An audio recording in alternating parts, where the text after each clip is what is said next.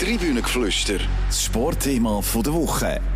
Die Ski-Weltmeisterschaft in Courchevel und Meribel hat gut angefangen für die Schweiz. In der alpinen Kombination holt Wendy Holdner Silber. Wir reden darüber und auch über die weiteren brennenden Fragen rund um die Ski-WM. Holt Marco Odermatt endlich seine erste WM-Medaille? Kann Lara Gutberami ihre Titel verteidigen? Und wieso ist die Schweiz eigentlich so viel besser als Österreich? Die grosse Diskussion jetzt im Tribünengeflüster. Herzlich willkommen im Tribünengeflüster, im Sportpodcast von der CH Media Zeitungen. Mein Name ist wie immer Raphael Gutzwiller und ich freue mich sehr, wieder meine zwei Lieblingskollegen hier zu begrüßen. Das ist zum einen heute der Rainer Sommerhalder und zum anderen der Dominik Wirth. Guten Tag miteinander. Hallo zusammen. Hallo zusammen. Ja, es ist losgegangen mit der Ski-WM und es hat auch gerade schon die erste Medaille gegeben. Wendy Holdener holt Silber. Ist jetzt das der Startschuss in eine erfolgreiche WM? Ja, das ist noch schwierig zu sagen. Also einerseits ist die Kombination, wo es ja wirklich nur noch bei WM und Olympia gibt, noch nicht ein Gradmesser und Zweitens, ich habe manchmal ein bisschen Mühe zu sagen, jetzt hat man im ersten Wettkampf schon eine Medaille, das ist so eine Initialzündung. Ich glaube, die, das sind genug Individualisten da, dass, dass andere, wie Marco Odermatt oder Lara gut macht, jetzt ihren Erfolg nicht abhängig von einer Silbermedaille von der Wendy Holdener. Das war eine Pflichtmedaille, kann man sagen, oder? Nach, den, nach all den Medaillen, die man in den letzten Jahren geholt hat, in der Kombination kann man schon fast sagen, alles andere war eine Enttäuschung, oder nicht?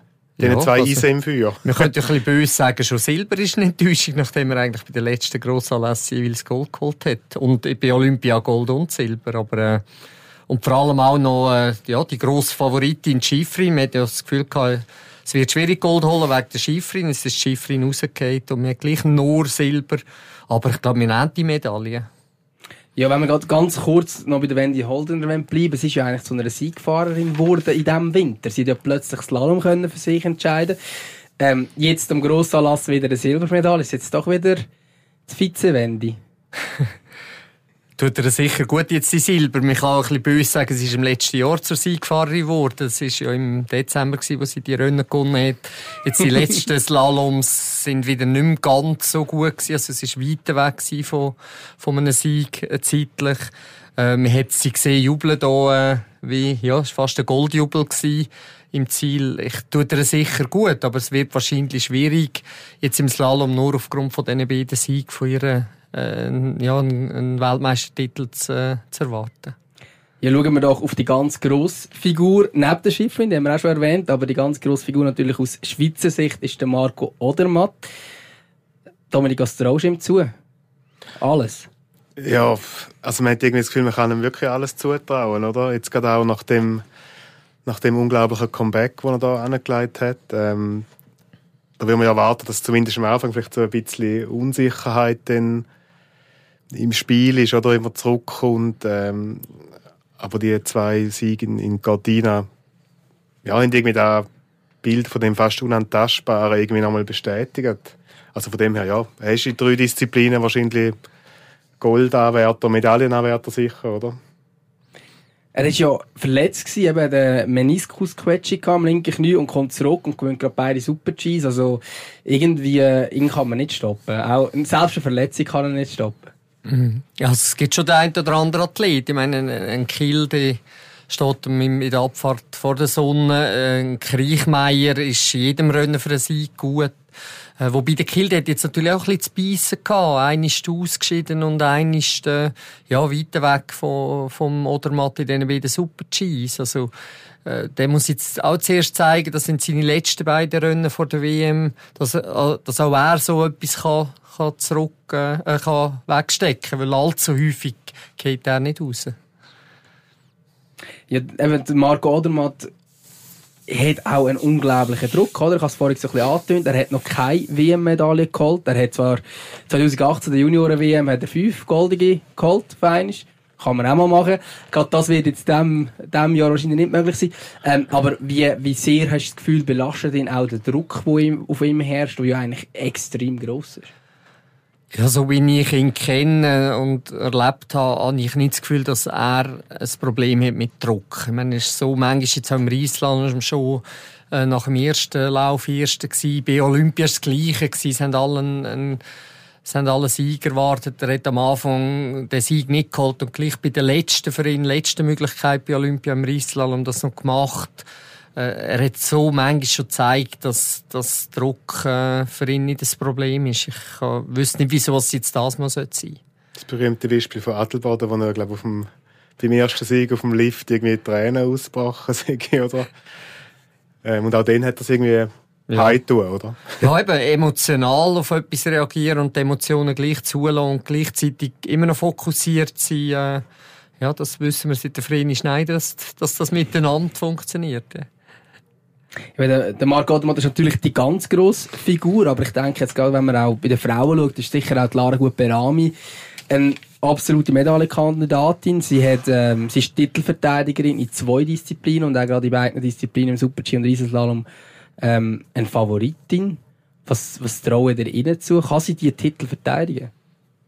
Ja, im Riesenslalom ist die Saison ja wirklich super in Form. Ähm, so gut wie, wie, schon länger nicht mehr. Ähm, von dem her hat man schon das Gefühl, dass sie dort zumindest um eine Medaille mitfahren kann. Ob es dann Gold ist, ich glaube, das ist bei so Grossanlässen dann auch immer so ein bisschen ja, von Details abhängig, wo man dann nicht immer bis ins Letzte kann steuern oder? Ähm, aber für eine Medaille ist sie sicher gut. Im Super-G dasselbe.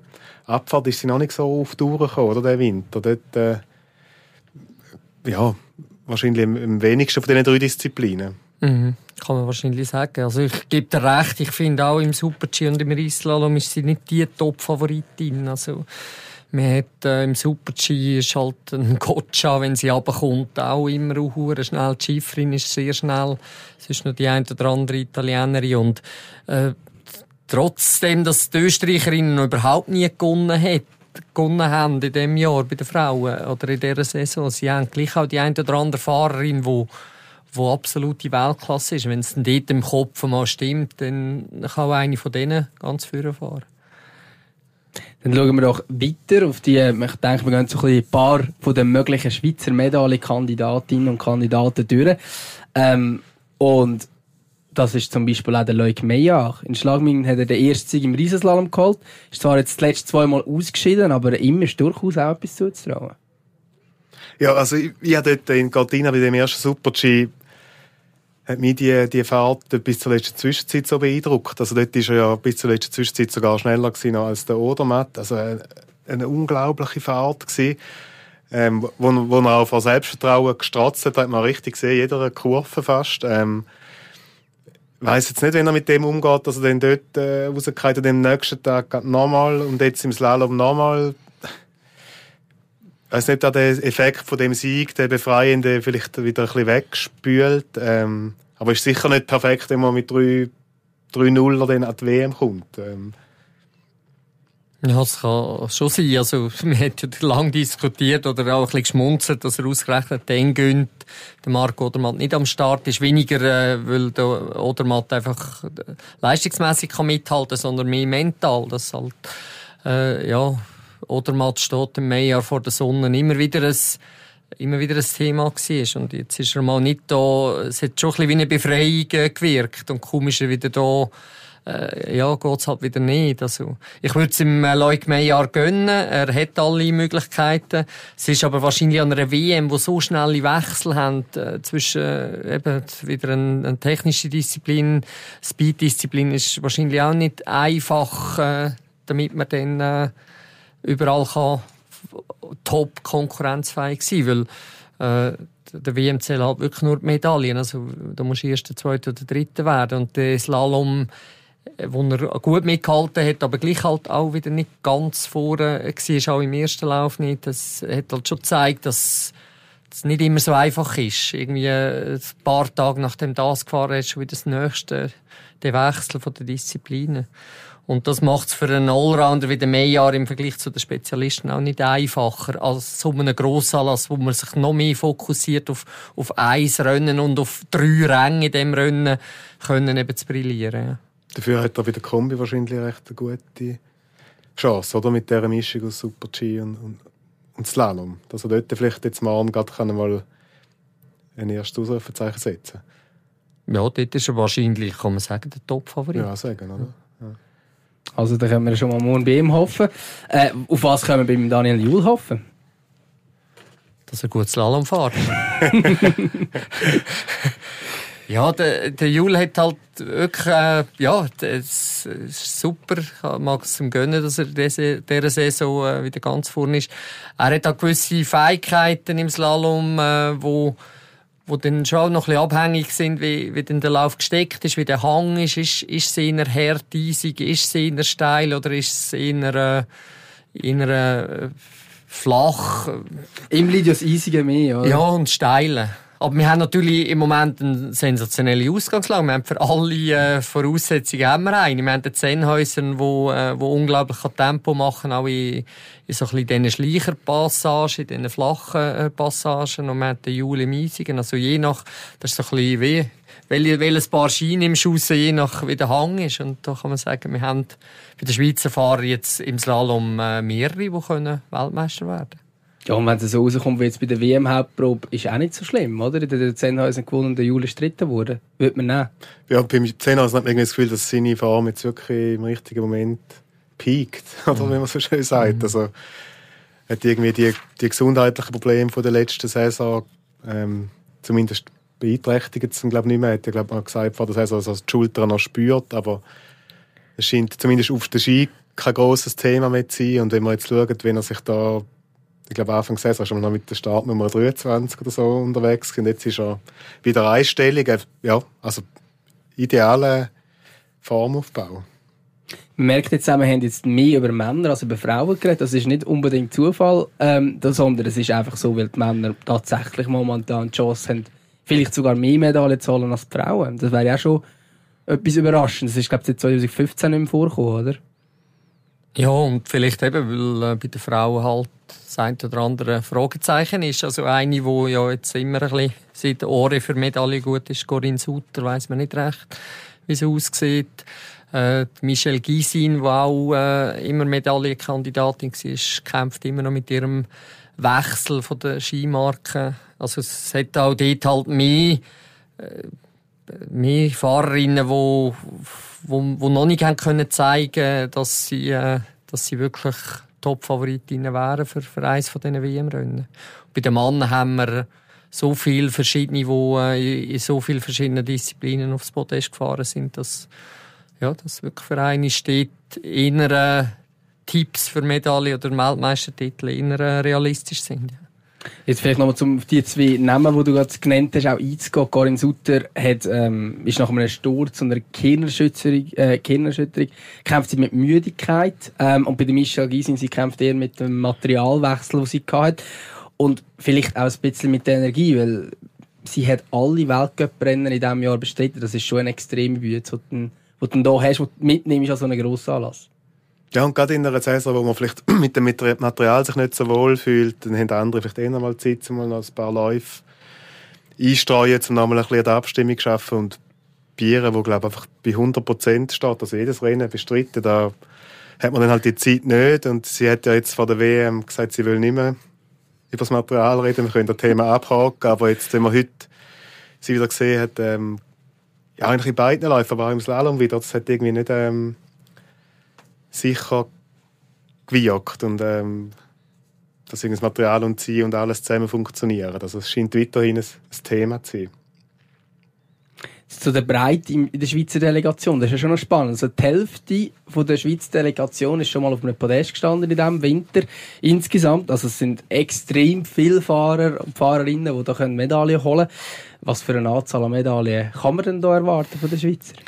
Ist noch äh, lustig. Im Gegensatz zu den Österreichern, die ein Medaillenziel von vier bis sechs Medaillen ausgegeben haben, haben die Schweizer darauf verzichtet. Die wollen kein Medaillenziel haben. Wir haben neun Medaillen beim, bei der letzten WM gehabt. Äh, stolze Zahl ist aber... An den Olympischen Spielen sind es auch neun gewesen. Ja. Ja, ist wahrscheinlich auch wieder realistisch. Also es wird halt gleich an einer WM nicht jeden Trumpf stechen und äh, man, man hat schon man hat auch bei den Männern wirklich sehr starke Konkurrenten. In allen Disziplinen hat es Athleten, die auch Weltmeister werden können oder, oder mindestens aufs Podest fahren Also entsprechend muss man einfach schon nur von der Wahrscheinlichkeitsrechnung her davon ausgehen, dass halt nicht jeder Trumpf sticht.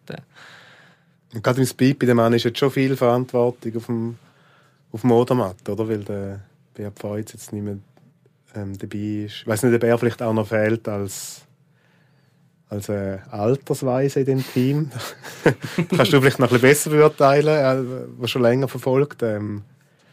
Ich bin nie auf einer Besichtigung dabei gewesen, aber was man sagt, ist schon so, dass er ja ein, ein, ein Athlet war, der seine Eindrücke, sein Wissen äh, gern weitergeht und nicht einfach das Gefühl hat, ja, je weniger als meine Konkurrenten im eigenen Lager äh, an Tipps bekommen, umso grösser sind meine Chancen. Also er hat nie so gedacht, es war nie so. Gewesen.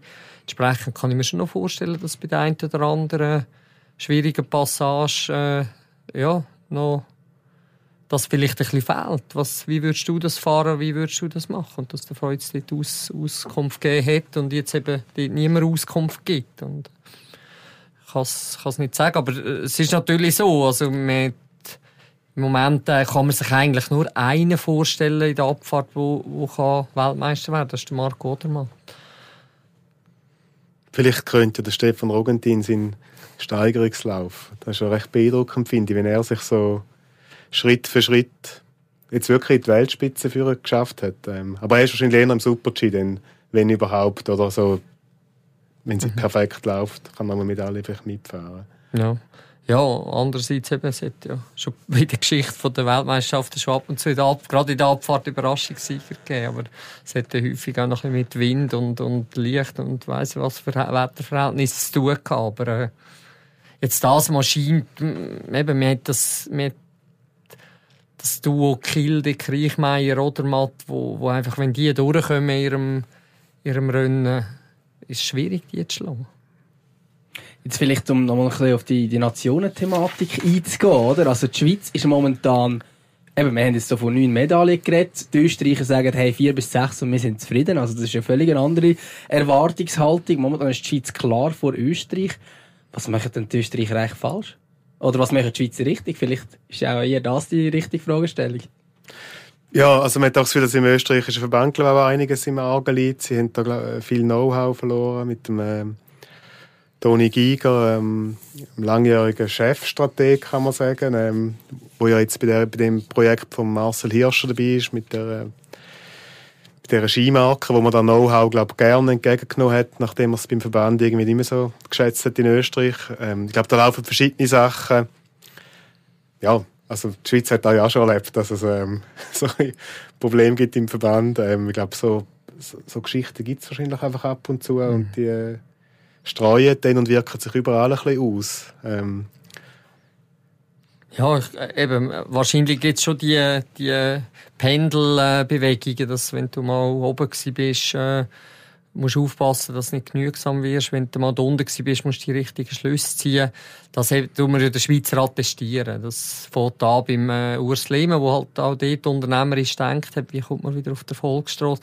Man hat, man hat zwei Aspekte, die man bei den Österreichern immer wieder hört. Das eine ist, ist das Sportliche. Man hat mit dem Hirscher einfach einen Sonnenüberflieger gehabt, wo, wo man halt sich gerne einfach, äh, an der Küppli-Bar getroffen hat und, und auf dem seine Erfolge an, angestoßen hat und, und manchmal dann halt ein bisschen weniger gedacht hat, was passiert denn mal, wenn der nicht mehr rum ist. Genau das Gleiche hat man im Verband gehabt. Da hat man natürlich mit dem, mit dem Schröcksnadel einen, einen Präsidenten gehabt, der auch über Jahrzehnte eigentlich alles dominiert hat. Und es hat ja auch ein bisschen eine Art des Vakuum gegeben, Jetzt, jetzt hat man noch die Strukturen mit diesen Skipools, mit, im eigenen Land mit, man hat ja den Hirscher eigentlich immer noch mit seiner Skimarke, fand ich, aber äh, die Österreicher dürfen die nicht fahren, weil es mit dem Skipool, weil sie nicht dabei sind. Also, das sind so kleine Nebengeräusche, wo man sich selber äh, macht, die natürlich nicht gut sind. Also, da gibt es jetzt Fahrer, die sehen, unsere Konkurrenten gönnen auf einem österreichischen Skiprodukt, wir dürfen das nicht fahren. Das sind alles so kleine kleine Nebenschauplätze, wo gerade dann, wenn es nicht läuft, musst, musst du eigentlich als erstes die können vermeiden und das gelingt den Österreichern nicht. Sie haben ja auch an, den, an der Junioren-Weltmeisterschaft nur zwei Bronzemedaillen geholt. Also es ist noch nicht so, dass sie jetzt können sagen, die nächste überragend äh, Generation wie Notermann, der dort eben mal fünf Medaillen oder fünfmal Gold geholt hat, äh, das kommen, die müssen noch ein bisschen Geduld haben, die kommen, die kommen. Also die jetzige Ski-WM von den Junioren hat nicht so ein Aufbruchssignal geliefert. Es könnte also durchaus sein, dass die Österreicher äh, noch ein bisschen Zeit brauchen. Wobei, gerade bei den Frauen staune ich dann schon, äh, wie viele Österreicherinnen denn da den ersten 30 kommen. Also gerade bei diesen Speed-Disziplinen. Und äh, man sieht, eben mit, Stre mit Strecken oder Teilbestzeiten, Streckenabschnittsbestzeiten und so weiter, die können auch Ski fahren. Es ist äh, irgendwo eben im Kopf etwas, wo Klick macht und dann können die sehr schnell, sehr schnell wieder sehr schnell sein, so muss man sagen. Ja, da, da finde ich einen interessanten Aspekt. Du hast ja vorhin gesagt, es sind dann gleich alles Individualisten, die Athletinnen und Athleten. Und vielleicht gilt irgendwie beides, oder? Wenn, wenn irgendwie, wenn es läuft, dann bist du eher Individualist, aber vielleicht, wenn du so eine Krise hast als große Skination, strahlt dann da vielleicht gleich ein bisschen alle in die Köpfe rein, oder? Und dass dann irgendwie nicht können ihre Leistung abrufen Also ja. gerade bei den österreichischen Frauen hat man irgendwie das Gefühl, der ja. Druck und die Debatte, da wirkt irgendwie schon, schon auch äh, rein, oder? Ja, ich glaube schon, äh, äh, ja, kollektiv, äh, kollektive Depression dort. Mhm. Aber die Österreicher sind natürlich dann auch, also erstens, der, der Stellenwert von dem Skisport ist halt so groß und da sind die Österreicher dann auch noch viel direkter im, im Feedback oder in der, in der aktuellen Situation in der Kritik. Also, wo die Schweizer dann vielleicht einmal eher sagen, ja, schon gut gewesen, also eher ein bisschen diplomatisch unterwegs, äh, sag jetzt, äh, die Bevölkerung, die Medien und so weiter.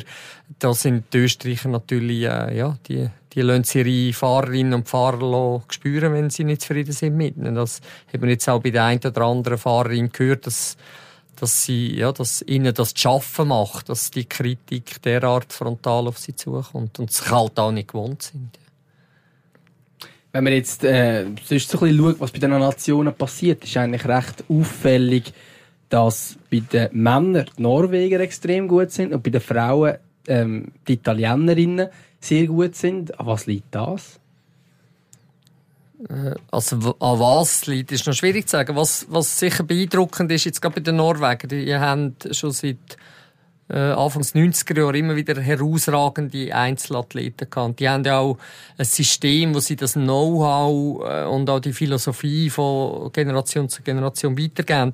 Was aber beeindruckend ist, ich bin letzte Woche bei den Norwegern im Trainingslager gewesen, äh, die haben acht Athleten äh, in dieser, in dieser Technikgruppe, also Slalom, Riesenslalom, und da ist der Christoffersen noch nicht einmal dabei, weil der einzeln, einzeln unterwegs ist. Die haben acht Athleten drin, eben mit diesen jungen Broten, wo wir hoffen, dass er noch zum Slalom zukommt, McGrath, äh, aber auch der, der Titelverteidiger im, äh, im Slalom. Also die haben in den letzten Jahren eben, sind sie weggekommen von, von einfach von Speed, außerordentlichen Speedfahrern wie Jans Rüth, wie, äh, wie der Kilde, sondern sie können heutzutage in jeder Disziplin bei den Männern um einen Sieg mit, äh, mitreden. Und das ist äh, eine spannende Entwicklung. Also die Norweger bei den Männern sind auf dem Niveau äh, bei den Technikern, wo die Schweizer sind. Sie haben ebenso viele Fahrer, die heute oder morgen oder übermorgen können Weltcup-Sieg holen wie, wie kann das eigentlich sein, dass ein Geschlecht, sage ich jetzt einmal, so viel besser ist von der einen Nation? Das sieht ja eben, bei den, bei den Italienern haben wir genau das gegenteilige Effekt, dass die Frauen viel besser sind als die Männer. Wie, wie kann das sein, dass das so äh, ähm, so eine nicht Ausgewogenheit ist jetzt in diesem Fall. Ja, ich nehme an, das ist einfach ein bisschen Zufall, oder? Letztlich. Man kann ja die, die Stars nicht, nicht züchten und manchmal wechselt es halt auf dieser Seite und dann auf dieser Seite. Da haben wir ja auch im Schweizer Team so erlebt, oder? dass es mal auf die eine und dann wieder auf die andere Seite ausschlägt. Was macht die Italienerinnen so, so gut im Moment?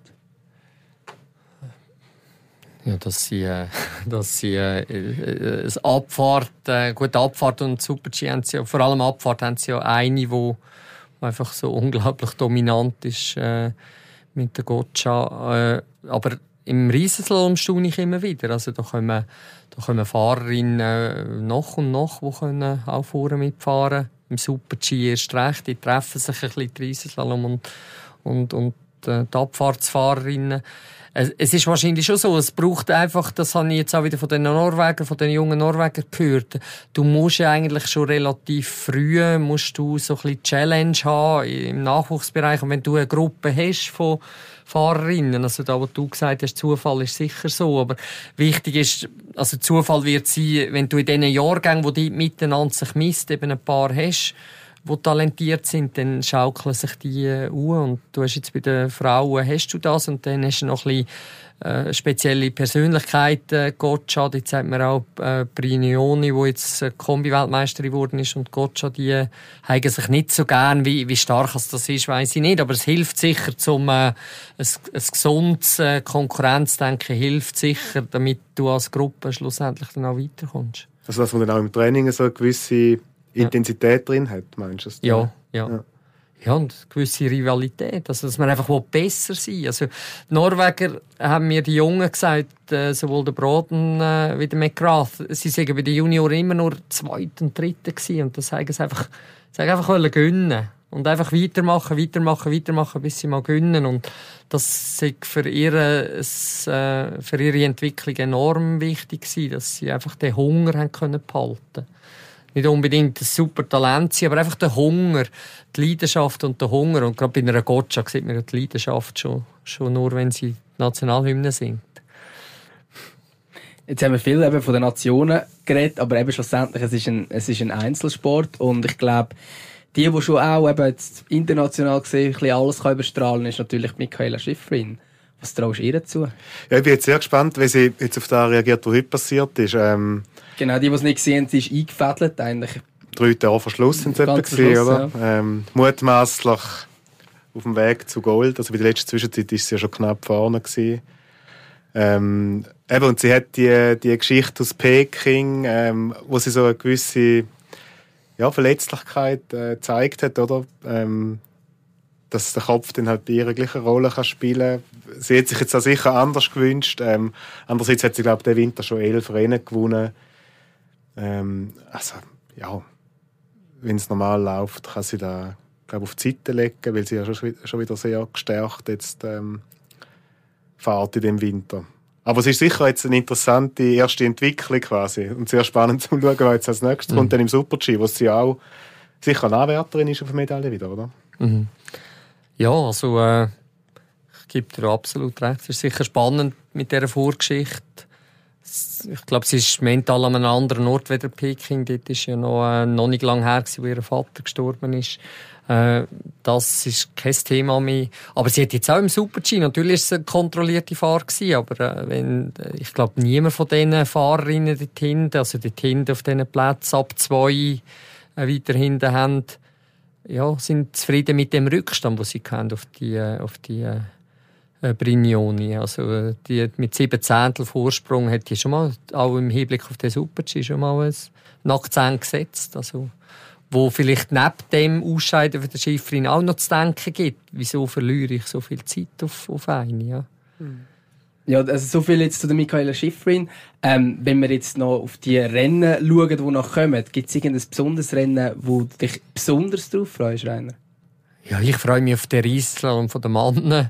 Äh, ich kann immer noch geben, also, ja, und auch das Slalom ist zwar erstaunlich, normal sagt man ja, die Abfahrt ist, äh, äh ist äh, Königsdisziplin, Königsdisziplin aber ich finde die Rennen mit dem, mit dem Modus äh, zwei Läufe und noch kommt nicht der erste, äh, vom ersten Lauf zuerst, ich finde das einfach äh, enorm spannend, auch von den Ausgangslagen, dass du noch kannst ob es sportlich immer sehr fair ist, dass die Besten vom ersten Lauf gestraft sind und müssen auf einer Piste fahren, die nicht mehr so gut ist, ist sei dahingestellt. Aber es ist einfach für die Spannung extrem, äh, extrem gut, dass du eigentlich wirklich bis zum Schluss nicht weißt. Also du weißt bis zum letzten Fahrer von einem Rennen nicht, wer das Rennen wird gewinnen. Und bei der Abfahrt, ich glaube nicht, dass der mit der Nummer 56 am Schluss noch wird, äh, einen Sieg können machen. Also, darum rein von der, vom Spannungsbogen her freue ich mich auf die beiden technischen Disziplinen.